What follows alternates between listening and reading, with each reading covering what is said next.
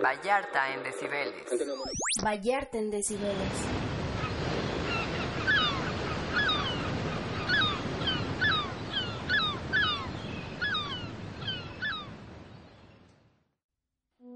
Turismo PB, episodio 4, Marina Vallarta.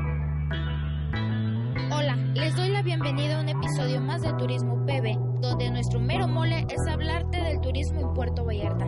Comenzamos. Hoy retrocederemos a 1985.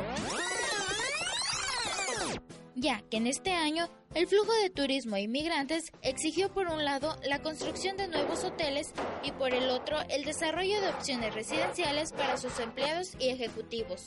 Vaya que estos empresarios sí que pensaban en todo. Mira que pensar en sus trabajadores, pero lástima, obviamente tendrían un costo. ¿Será que habrán pensado en ellos?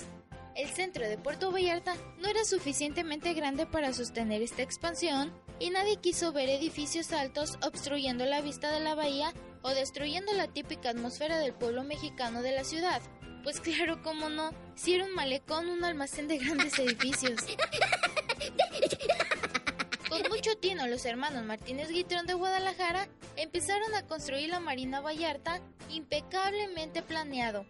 El desarrollo finalmente incluiría una escuela,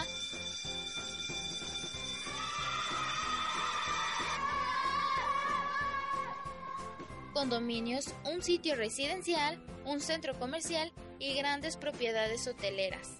El adecuado trabajo en la Marina, con sus 450 espacios para botes y yates, se inició en 1986 y para 1990 la Marina estaba en pleno desarrollo. El proyecto estuvo básicamente acabado para 1993 antes de lo planeado. Los primeros años de los 90 fueron duros para la ciudad.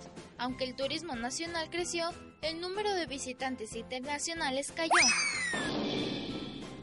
No, no, no, esa caída no. Hablo de la ocupación a nivel turístico. En 1993, el desarrollo era el quinto en la lista de playas para vacacionistas mexicanos después de Cancún, Acapulco, Mazatlán y Veracruz, y para esto era crucial acabar con este declive y esto sería un completo misterio.